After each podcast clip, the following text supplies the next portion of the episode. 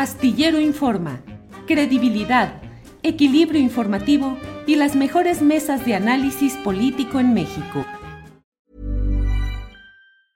Hey, it's Ryan Reynolds and I'm here with Keith, co-star of my upcoming film If, only in theaters May 17th. Do you want to tell people the big news? All right, I'll do it. Sign up now and you'll get unlimited for $15 a month in six months of Paramount Plus Essential Plan on us. Mintmobile.com slash switch. Upfront payment of $45 equivalent to $15 per month. Unlimited over 40 gigabytes per month. Face lower speeds. Videos at 480p. Active Mint customers by 531.24 get six months of Paramount Plus Essential Plan. Auto renews after six months. Offer ends May 31st, 2024. Separate Paramount Plus registration required. Terms and conditions apply if rated PG. Hold up. What was that? Boring. No flavor. That was as bad as those leftovers you ate all week. Kiki Palmer here, and it's time to say hello to something fresh and guilt-free. Hello Fresh. Jazz up dinner with pecan-crusted chicken or garlic butter shrimp scampi. Now that's music to my mouth. Hello Fresh. Let's get this dinner party started. Discover all the delicious possibilities at hellofresh.com. City Guadalupe, buenas tardes. Muy buenas tardes, Julio. Eh, muy contenta de, de, estar aquí. Desafortunadamente, la vez pasada no, la, la, conexión no fue muy buena, pero muy contenta de estar aquí platicando de un tema que, que es fundamental. Fíjate que te voy a comentar que el tema del litio en Sonora y la delincuencia organizada es un tema que estoy trabajando en este momento, ¿no? Me voy a enfocar en los meses que vienen en analizar los temas de energía, porque no solamente es el litio, sino todo plan Sonora, porque también esto está enmarcado en, en un acuerdo entre Estados Unidos, México y Canadá que va más allá del litio. Claro que el litio es una cuestión central por, eh, para avanzar en esta transición energética, pues es fundamental, ¿no? Los planes que tienen obviamente los países más desarrollados, la tecnología que nos van a enviar y esto se relaciona mucho con el tema de la delincuencia organizada, ¿no? A partir del cártel de Caborca, tuve la oportunidad de ir a Caborca, voy a estar viajando hacia el estado de Sonora para entender mejor y me topo también con esta nueva de este bunker que se está construyendo en Hermosillo. Este, escribí una columna sobre eso, una pequeñita columna, llevo algunos textos este, para hablar de litio, de la delincuencia organizada. Desde el 2019 estoy echándole al ojo a este tema. Entonces, gracias por la oportunidad de poder platicar de esto que ya se está materializando, como lo habíamos planteado desde el año 2019, cuando fue lo de la familia Levarón y cuando se dio lo del Culiacanazo. Todo va, todo va, aunque no sea necesariamente Sonora, pero el, la parte del Pacífico, ¿no? Que es muy interesante. Ah, para ir desbrozando, para ir planteando las partes de este todo, eh, en primer lugar, Guadalupe, ¿qué significa todo esto que se ha estado anunciando? Te decía que leí la entrevista de Víctor Hugo Michel con un funcionario de Estados Unidos, que híjole, pues eh, están ya encima y están viendo qué es lo que van a realizar, y en esencia dicen, pues sí, la ley establece que el litio es propiedad de los mexicanos, digo yo, como lo establece el artículo 27 constitucional en lo general. Y dicen, pero nosotros ayudamos a comercializar y ya están los inversionistas listos para entrar en acción. ¿Qué significa todo esto? ¿Significa que el litio mexicano va a entrar o ya está negociado para participación extranjera en su comercialización y para adosar, para adjuntar nuestros recursos energéticos a los planes liderados sobre todo por Estados Unidos? Pues pareciera ser, hay poca información con respecto a Plan Sonora y también lo de litio. En el, el año pasado, eh, con toda la aprobación, o más bien toda la discusión con relación a la contrarreforma energética, eh, que es decir, la reforma al sector eléctrico que incluía la parte de litio y finalmente pues fue por decreto y el litio es de los mexicanos, se va a crear Litio Mex, muchas promesas de que los mexicanos iban realmente a concentrar todo el esfuerzo que parece ser ahora bien que no va a ser exactamente como nos imaginamos. Yo creo que tuvimos una imaginación este pues también muy relacionada con estas pues declaraciones muy eh, muy importantes del presidente de la República, ¿no? En esta, eh, eh, no, no pasó la reforma eléctrica, pero sí este, nos hacemos cargo del litio, ¿no? Y ahorita nos están dando sorpresas, por lo menos a mí, yo pensé que la, la cuestión iba a ser distinta. Y desde que se anuncia también que iba, quién iba a llevar, ese Jorge Tade iba a llevar este, el, la empresa Litiomex, ¿no? El hijo del, del, amigo del presidente, el superdelegado del bienestar en Sonora, que también por aquí es, es, es, es muy importante, es muy importante hablar, hablar sobre esto, ¿no? ¿Quién, ¿Quién se va a hacer cargo de la empresa paraestatal para explotar el litio? Obviamente de la mano de los estadounidenses y de los canadienses, quienes son, como dije antes, los que avanzan esta transición energética, los que necesitan el litio y los que muy probablemente van a vender la tecnología de la cual vamos a quedar endeudados y tal vez les vamos a mandar el litio y nos van a mandar la tecnología y continuaremos dependiente como, dependientes como lo hemos sido en otros momentos, en todos los momentos de nuestra historia, ¿no? Los recursos naturales que los dejamos en manos de los países desarrollados, en particular de Estados Unidos, por, por nuestra ubicación y entonces nosotros compramos eh, los productos manufacturados caros, ¿no? En este caso, la tecnología. ¿Cómo va a ser? Tenemos poca información. Plan Sonora, que tiene que ver más bien con toda la transición energética, con la producción de energía este, solar, pero tiene también muy probablemente que ver toda esta, todo este desarrollo, ¿no? Como te digo, estoy en el inicio de este proyecto porque yo estoy estudiando estas dos cuestiones, la cuestión de la seguridad y la cuestión energética, como lo hice en el caso de Tamaulipas, todo el Golfo de México y el noreste mexicano en su momento cuando escribí los Z-Sync. Pero en este, en este caso, pues quiero eh, y, escribí para un para una revista un artículo donde ya, les, ya, ya estábamos vislumbrando que esto este, iba a ser muy importante, ¿no? Obviamente el año pasado nos dimos cuenta de la magnitud de la importancia y ahora con esta visita y desde antes con la visita de John Kerry el año pasado también se habló mucho de esto y bueno, ahora se están materializando estos planes que no necesariamente eh, de lo cual no necesariamente tenemos conocimiento completo. Creo que hay mucha, mucha información que, que, se nos va dando como a cuentagotas, ¿no? ¿Qué tanto va a ser México dueño de su litio? ¿Qué tanto se va a quedar endeudado? ¿Qué tanta participación van a tener las empresas canadienses y estadounidenses? Lo que sí queda un poco más claro es que los chinos están fuera de la ecuación. Este, bueno, fue, fue muy interesante, ¿no? Cuando México se hace otra vez de todo el litio, pero parece ser que más bien la participación que podrían haber tenido los chinos, este, en Bacadehuati, ¿cómo se llama? Esta, esta gran, gran reserva de litio en el estado de Sonora, Bacadehuati, es que tengo muy, este, muy mala. Bacadehuachi, este, Sonora, eh, donde, donde había una participación importantísima china. Parece ser que esta parafernalia de la reforma eléctrica, pues más bien este, consolidó eh, la, la, participación de Canadá y Estados Unidos como, como los, los, jugadores principales en Norteamérica, ¿no? Y se cerró esta, este acuerdo, vamos, en, en esta cumbre trilateral que, que terminó con fotos de los mandatarios de América del Norte y sus parejas en un, en un elevador con, con una amistad este, pues y con unas sonrisas muy, muy amplias, ¿no? Realmente creo que aquí tenemos que saber mejor qué se va a buscar, cuáles van a ser los costos para México, cuánto se va a pagar, cuánto se va a endeudar, cuáles van a ser los beneficios. México va a proveer el litio, este, quién realmente va a desarrollar todos estos proyectos. Obviamente, eh, van a desarrollarlos Canadá y Estados Unidos porque son los que tienen el dinero. Se había hablado mucho ah, este, el año pasado en toda esta discusión sobre la reforma eléctrica que incluía litio, se hablaba de que se iba a seguir el modelo de Bolivia. Parece, al parecer Bolivia siguió un modelo interesante también no, quisiera ser tan negativa en este sentido, ¿no? Quiero saber un poco más, este, me llama la atención porque, bueno, siempre estos países han avanzado, las industrias extractivas, las mineras canadienses y también estadounidenses, pero canadienses en particular, pues han, han sido, pues, empresas eh, que han pues afectado los intereses de las otras naciones donde participan, han generado inestabilidad, este, han estado relacionados con grupos paramilitares por, e, por ese lado y por el otro lado también han afectado el medio ambiente y las industrias extractivas realmente extraen los recursos de los países más pobres y se quedan con lo mejor y hacen dependientes a estos países.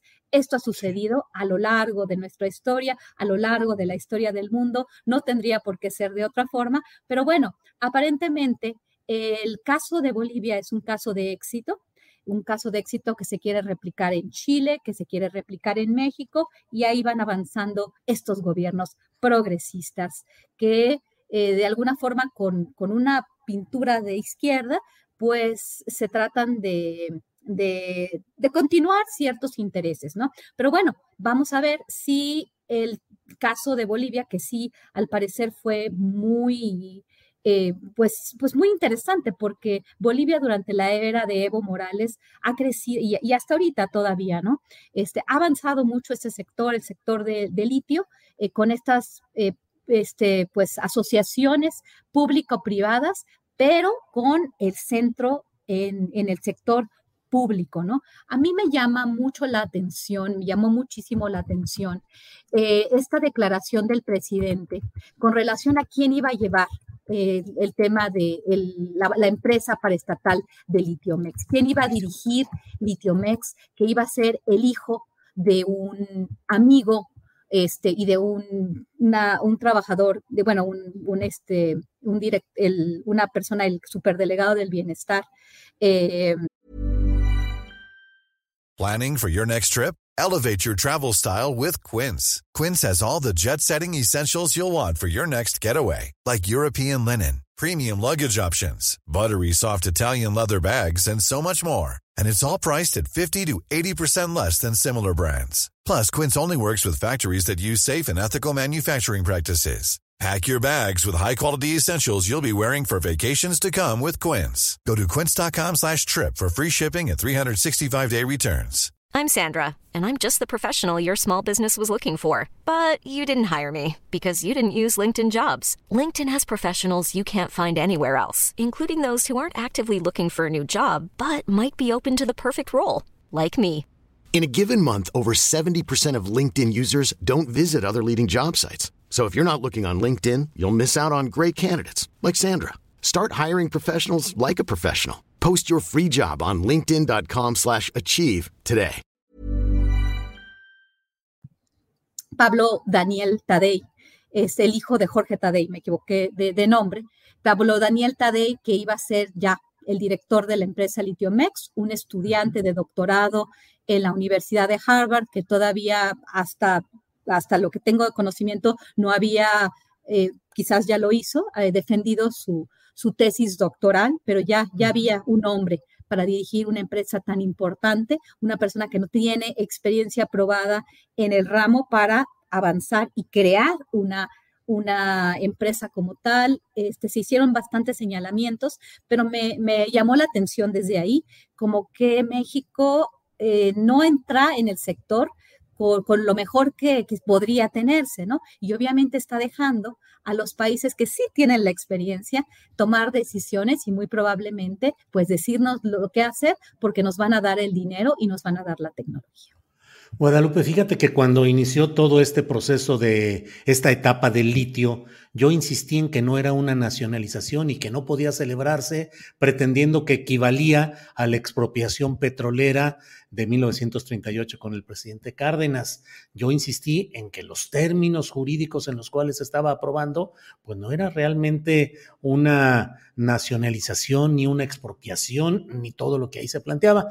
Y yo ya estoy acostumbrado a que se me vengan encima las críticas y las eh, eh, todo tipo de cosas. Pero ahora veo en el propio chat de nuestro programa, pues que mucha gente está inconforme con lo que vas diciendo y que señalan que no es cierto, que México es propietario de litio, que estás eh, dando una argumentación que contradice lo que se ha planteado, eh, con una serie de descalificaciones que parten de, me parece a mí, de una convicción que tuvieron en su momento y que hoy, frente a datos como los que tú das, como los que estamos viendo, leyendo y conociendo, pues pareciera que hay un desencanto en el cual se ataca al mensajero y no al mensaje. ¿Cómo te sientes frente a esas impugnaciones o intentos de descalificaciones que evidentemente has percibido en esta, en esta etapa de tus investigaciones, Guadalupe? Pues mira, realmente eh, no, no me preocupan, eh, pero sí me preocupa la situación que estamos viviendo. ¿Por qué? Mira, cuando se, cuando se dio la discusión con relación a la reforma al sector energético, se dice, el petróleo es de los mexicanos. El petróleo es de los mexicanos. Lo único que vamos a, lo que, lo único que vamos a hacer es abrir la paraestatal y lo que hace la paraestatal a mayor participación del sector privado. Esa fue la discusión que se dio durante la administración de Enrique Peña Nieto, esa reforma estructural que derivó en la reforma del año 2013 y las leyes secundarias del año 2014, de cual este, sí ah, hice estudios bastante profundos eh, que, terminaron en, en un libro que escribí en el año 2017. Bueno, en este caso, una, una cuestión que hay que entender porque es muy interesante, obviamente, apoyar un proyecto de gobierno. Nos han este, dado, pues, explicaciones no muy claras de lo que va a suceder, pero si yo me baso en la experiencia, en la experiencia del mundo en desarrollo, con su relación con las, economías desarrolladas y lo que han hecho estas empresas, estos poderes transnacionales tan importantes, si me baso en este entendimiento y empiezo a ver ciertos, este, ciertos, eh, ciertas direcciones, empiezo a, a dudar, ¿no? No se tiene toda la información porque, como dije, nos la van dando a cuentagotas. Pero, ¿qué pasa con un país que no tiene la tecnología para hacer este tipo de inversiones? Pues tiene que tener, eh, tiene que pedir prestado, como ya se va a pedir prestado para Plan Sonora, para desarrollar el sector energético como quieren los estadounidenses y los canadienses hacer esta transición a las renovables. ¿Qué fue lo que se habló durante la, durante la trilateral? Se habló en términos de lo que plantean los canadienses y los estadounidenses. Se habló de los pueblos indígenas, de las, de las energías renovables. Ellos estuvieron muy a disgusto con el presidente Andrés Manuel López Obrador cuando en su, en, en su campaña y en los primeros años habló de desarrollar este, las, energías no, este, las energías no renovables como su parte central. Ahora están muy contentos. De hecho, cuando vino Justin Trudeau, dijo que él le iba a decir al presidente antes de llegar a México lo que se tenía que hacer en el sector energético. Cuando ese tipo de cosas pasan, aunque nosotros tengamos petróleo, aunque nosotros tengamos recursos naturales, ¿qué ha pasado, por ejemplo, en Argentina con el tema del litio? Pues claro, este, vamos este, mandando a estos, estas grandes empresas que además operan a nivel transnacional. No solamente estamos hablando de los estadounidenses, de los canadienses, sino de empresas que funcionan más allá de las fronteras, ¿no? Entonces, ¿qué pasa? Que cuando uno tiene un recurso, cuando por ejemplo un país tiene diamantes o tiene petróleo, o como, como el caso de Venezuela, o tiene, por ejemplo, en este caso litio, el tener el recurso no te hace rico ni te hace que vayas a avanzar eh, para un mundo mejor. Lo que, lo, que, lo que hace es el valor que tú agregas. La parte de la paraestatal y de petróleos mexicanos en el siglo, el siglo XX fue importantísimo a partir de la, de la, este, pues de la nacionalización del sector eh, petrolero, porque permitió que esos recursos este, también se, se, reinvirtieran en México y se generara pues petróleos mexicanos. Queremos pensar que las cosas son así. Nos vamos a endeudar, vamos a adquirir eh, la tecnología de Canadá y Estados Unidos esperando que pase eso. Estamos en ese momento. Creo que cuestionarnos, ver la experiencia de otros países, recursos naturales baratos, valor agregado de productos manufacturados caros o tecnología cara. Eso nos puede hacer dependientes. Esto puede hacer que solamente un, pequeño sector de la burocracia mexicana se beneficie de esto y que, cómo se va a, a distribuir a la población o estas grandes empresas nos van a hacer dependientes como han sido dependientes otros países. El tener el recurso no nos asegura riqueza ni nos asegura bienestar quiero que se pongan a pensar en un país como Venezuela. En toda la historia de la vida de Venezuela hubo tres sectores que se beneficiaron en su, en su mayoría. Obviamente el sector paraestatal, perdón, el sector este, transnacional de, energéticos, las grandes compañías, eh, la élite política y este, los militares.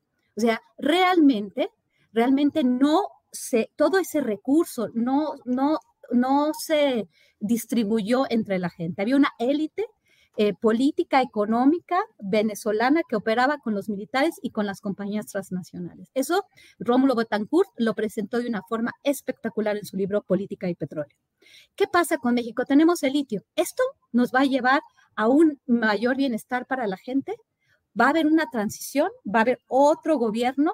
Este, vamos a seguir esta mismo, esto, este mismo lineamiento, vamos realmente a tener las manos sobre nuestros recursos o vamos a seguir como lo hemos hecho los lineamientos de los países y de las empresas que se benefician siempre de esta relación dependiente. Por eso yo dudo, porque dudo porque he visto este, porque sabemos, por ejemplo, qué pasa en Nigeria, uno de los países que más petróleo tiene en el mundo, y cómo están las personas en ese país cuando ese recurso se maneja este, con, con las empresas transnacionales. Yo por eso estoy diciendo esto y por eso me mantengo en lo dicho. Este, veo una situación bastante negativa y no estoy este, teniendo una actitud triunfalista sin ver exactamente lo que está sucediendo. Yo no pensé que esto iba a ser así, yo no pensé que Plan Sonora iba a tener tantos asegúnes. ¿De, qué nos sirve tener más de 10 plantas este, de, producción de energía solar? ¿Va a ser bueno para nosotros o va a ser bueno para ciertas empresas que, eh, que las, las, este, la energía solar se la vamos a maquilar a los Estados Unidos, como los críticos están diciendo? Creo que tenemos que tener un poquito más de autocrítica, de pensar más las cosas y de investigar. No solamente dejarnos llevar por el momento o por los triunfalismos o por lo que pensamos o un gobierno que pues pensamos que nos va a llevar hacia el éxito sin realmente ver los resultados. Tenemos un crecimiento bastante bajo, obviamente por la pandemia, por muchas, muchas circunstancias. En este momento tenemos un peso relativamente más fuerte que otros países, pero tampoco podemos cantar victoria. Yo creo que hay que esperar y no hay que descalificar a otras personas ni empezar a abusar de las palabras. ¿Por qué? Porque no sabemos realmente lo que va a pasar. Y no me desdigo, estoy en lo dicho. Este, cuando empecé a criticar la, la elección este, de, de, Pablo Tadei, de Pablo Daniel Tadei Arriola, este, su este hijo de, de, Jorge Tadei, pues me vinieron también todas las críticas, ¿no? Lo recuerdo, sí. Hay que creer en los jóvenes, pero bueno, este, una cuestión tan importante como esta no puede ser manejada por una persona con esa trayectoria y sigo en lo dicho. Guadalupe, muchas gracias por esta oportunidad de platicar sobre este tema delicado pero interesante, de obligado, de necesario análisis crítico. Eh, mañana no podrás estar en la mesa de seguridad por razones de agenda que ya nos platicaste oportunamente, pero tuvimos esta oportunidad de platicar hoy y yo creo que vamos a dejar pendiente una segunda parte de la plática en la que enfoquemos el tema específico de las los grupos del crimen organizado en torno a este tipo de industrias, que es todo un tema, pero ya no nos alcanza el tiempo en esta ocasión. Lo dejamos para otra Guadalupe. Muchas gracias. Muchísimas gracias, Julio, a ti, a tu audiencia. Muchas gracias por la oportunidad y nos vemos la próxima semana. Que tengas un muy buen día. Hasta luego. Gracias, Guadalupe Correa Cabrera, profesora de la George Mason. Hi, I'm Daniel, founder of Pretty Litter. Cats and cat owners deserve better than any old-fashioned litter. That's why I teamed up with scientists and veterinarians to create Pretty Litter. Its innovative crystal formula has superior odor control and weighs up to 80% less than clay litter. Pretty Litter even monitors health by changing colors to help detect early signs of potential illness. It's the world's smartest kitty litter. Go to prettylitter.com and use code ACAST for 20% off your first order and a free cat toy. Terms and conditions apply. See site for details. Ever catch yourself eating the same flavorless dinner three days in a row? Dreaming of something better? Well, HelloFresh is your guilt free dream come true, baby. It's me, Kiki Palmer. Let's wake up those taste buds with hot, juicy pecan crusted chicken or garlic butter shrimp scampi. Mm. Hello Fresh. Stop dreaming of all the delicious possibilities and dig in at HelloFresh.com. Let's get this dinner party started.